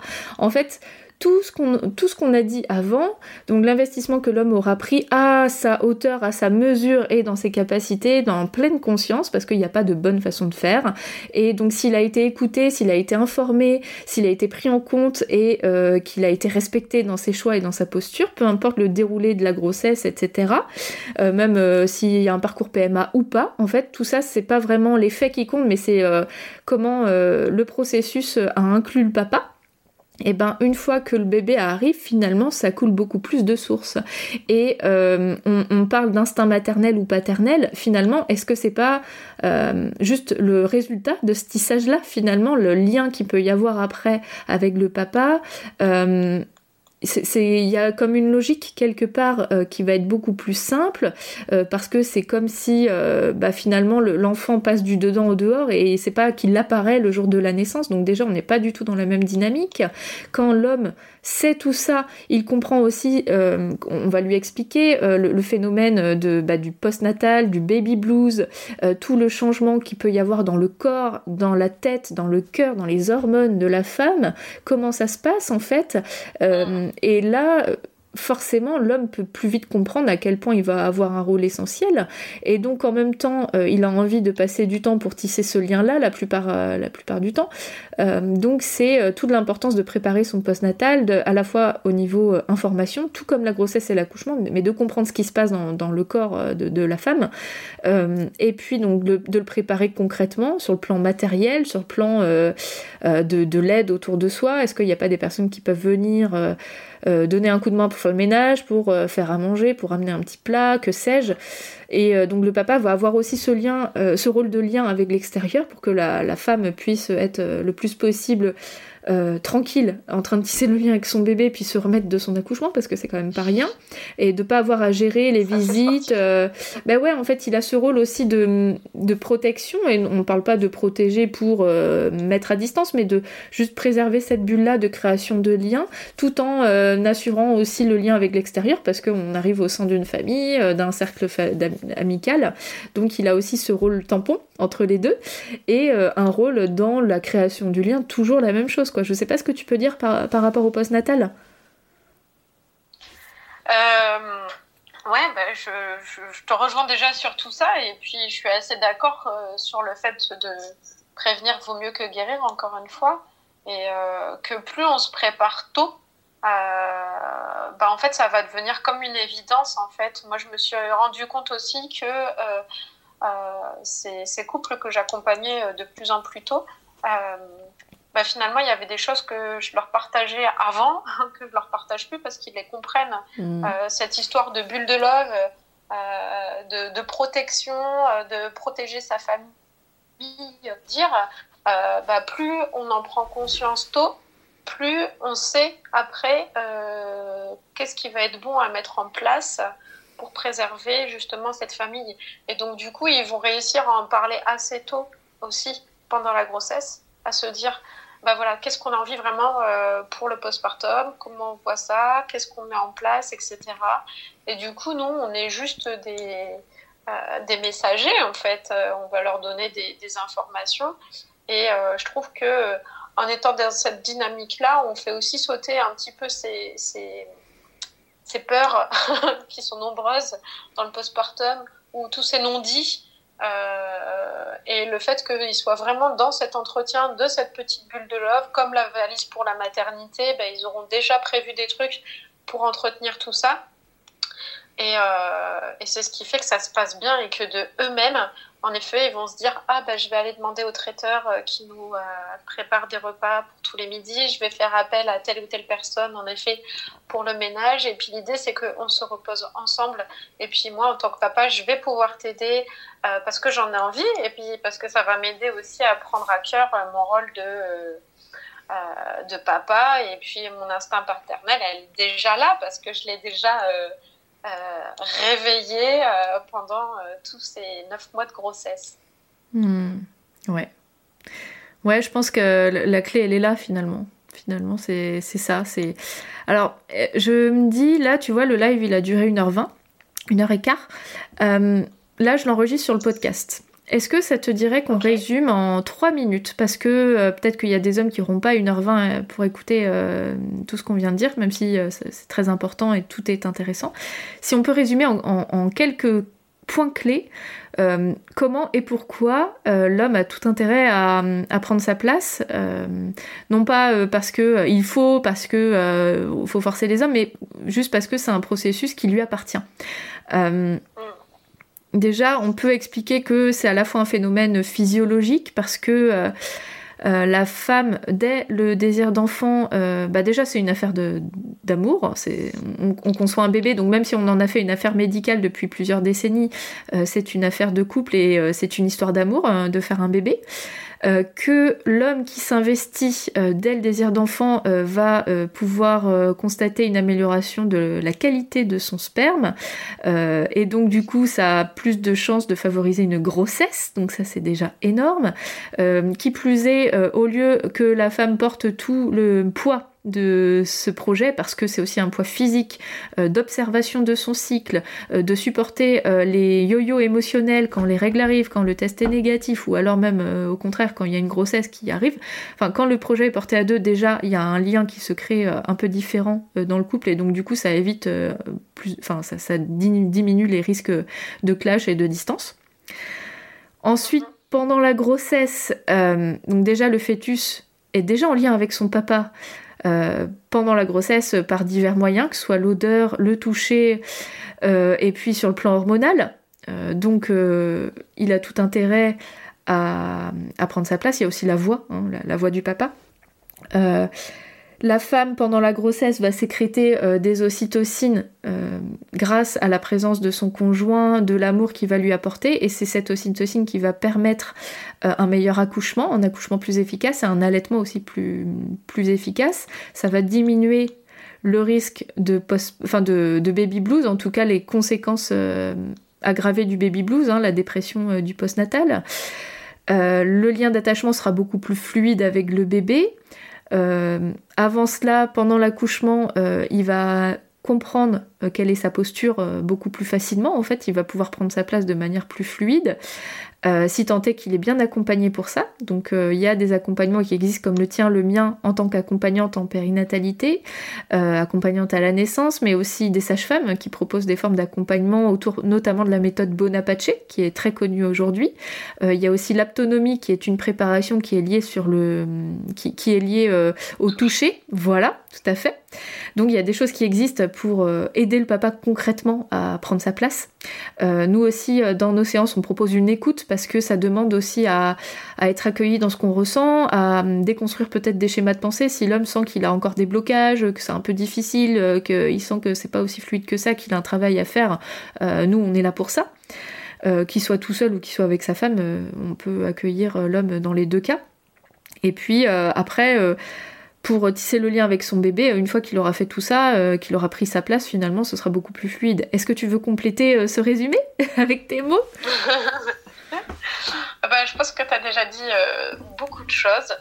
Euh, ce que je dirais, c'est euh, voilà, j'ai cette image d'une graine qu'on va planter et qui va devenir fleur, qui va éclore au fur et à mesure. Bah, c'est c'est le terreau qu'on va mettre qui va avoir de l'importance. Et dans ce fait de faire participer le papa, bah, ça va être lui aussi qui va avoir son rôle sur entretenir ce terreau et préserver euh, vraiment euh, cette, cette, cette, bulle qui va faire que cette plante euh, va pouvoir grandir progressivement au cours de ces neuf mois dans l'amour et puis qu'elle va pouvoir éclore à la naissance et, que peu importe ce qui se passera, le fertile terreau qu'ils ont mis ensemble était, était bon, et ben tout sera parfait. Hmm. Voilà, je dirais ça pour conclure et pour terminer. ouais, ouais c'est une très belle analogie. Euh, ce que je peux dire aussi, c'est que euh, l'homme qu'ils sont là maintenant, est juste parfait. Il n'y a pas besoin d'être un autre homme, euh, de se découvrir des capacités surnaturelles. Juste l'homme que, que, vous êtes aujourd'hui, euh, il est parfait. Il demande juste à être accueilli, révélé, écouté, entendu et informé. et une fois que tout ça c'est fait, ça roule. C'est-à-dire que l'homme que la femme a choisi, elle l'a choisi parce qu'il est lui. Elle l'a pas choisi parce que pour euh, X raisons. En fait, euh, il n'y a que eux qui savent pourquoi ils s'aiment, et euh, c'est cet amour-là qui va être le terreau fertile justement de cette graine qui va devenir une fleur. Donc en fait, il n'y a pas besoin de devenir un autre homme et puis de faire tout un travail de devenir quelqu'un d'autre. C'est simplement, s'il y a besoin de faire un travail, bah, c'est juste de peut-être être mieux informé, de déconstruire quelques schémas, et puis, et puis après, c'est ok quoi. Mm, mm. Tout à fait d'accord. Ouais, je trouve que ça résume bien tout ça. Mm. Et euh, les, papas d'aujourd'hui, euh, dans, la grande majorité, ils ont tendance à vouloir prendre cette place-là. Donc on peut que les encourager parce que, avec tout ce qu'on vient de dire, ça justifie euh, cette intuition que oui, oui, ils ont tout à fait leur place, pas que à l'extérieur pour faire vivre, faire bouillir la marmite, mais en tant que, que papa qui, qui, vient entourer. ben ouais, Ouais, ouais, ouais, euh, ouais, à part entière en fait. Dans, il, est dans la parentalité au même titre que la maman, peut-être avec un rôle différent, mais euh, il a son rôle à jouer autant que, que, la maman, quoi. Complètement. Et on a besoin d'eux, donc euh, qu'ils prennent leur place. On les invite grandement à faire ça, en tout cas. yes. Bon, bah écoute, Céline, c'était vraiment un plaisir euh, de partager ce temps-là avec toi. Je suis sûre que ça va aider euh, plein de personnes, euh, que ce soit. alors, je sais pas comment ça s'appelle sur Instagram, c'est IGTV, mais en replay, quoi, en gros. Et puis, avec le podcast qui, qui est écouté par de nombreuses personnes chaque semaine. Donc, je suis certaine que je vais avoir des retours par rapport à ce tout ce qu'on vient de dire parce que c'est des vraies infos, quoi. C'est des choses euh, qu'on ne dit pas forcément et euh, qui sont juste essentielles. Donc, euh, merci de ton partage. Bah, merci aussi à toi, Edwige. C'était hyper agréable et puis je suis, je suis contente qu'on ait pu leur transmettre toutes ces informations un, petit cadeau que j'avais envie de leur offrir. Et puis, je suis contente vraiment d'avoir partagé euh, tout ça avec toi. Ouais, c'est génial. Euh, est-ce que euh, on peut préciser peut-être où tu es toi et puis comment on peut te retrouver? Ah oui, pardon. je ne l'ai pas dit au début. Donc, donc moi, je m'appelle Céline Béal. Mon entreprise s'appelle Le Temps d'un cycle et je suis sur la région nantaise. mon cabinet principal se trouve à Rosé, Pont-Rousseau, au studio Éveil au sens, où je travaille avec d'autres thérapeutes également. Euh, et puis, euh, je consulte aussi euh, à domicile ou par visioconférence également. Et, et donc, j'ai un site internet aussi et la page Facebook sur laquelle on a fait le live de ce soir. le temps d'un cycle. c'est ça, le temps d'un cycle. Ok. Et donc, euh, pour ma part, c'est un temps pour naître, donc euh, je le dis pour ta communauté. Euh, c'est drôle parce qu'on a toutes les deux cette notion de temps. Et c'est ça que j'ai trouvé. On en a parlé en off avant, quoi. Mais mais c'est vrai que on a toutes les deux admis, intégré cette notion de temps parce qu'il faut du temps. C'est un tissage, la parentalité, la maternité, la paternité. Ça prend du temps. C'est pas quelque chose qui vient du jour au lendemain. Et c'est quand même hyper rassurant de savoir que on a le droit de prendre le temps de devenir parent. Mm, mm. C'est ça. Et donc, euh, Edwige, toi, tu es sur Vannes. Ouais, moi je suis sur Vannes, donc on a une heure l'une de l'autre hein, à peu près. Euh, et puis je me déplace aussi à domicile, je fais aussi des séances en visio, tout pareil que toi.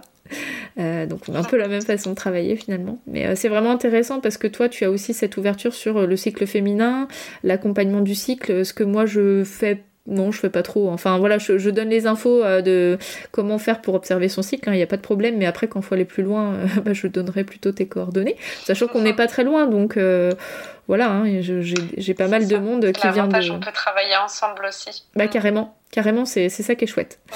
Super, et eh bah écoute, sur ce, je pense qu'on va pouvoir se quitter. Ouais, bah, et, se, souhaiter une belle soirée. Et, puis au plaisir de partager euh, d'autres, euh, d'autres informations et d'autres événements avec toi. Merci beaucoup. Tout, tout, le plaisir est partagé. Et puis, bah, bonne nuit et, euh, et bonne continuation.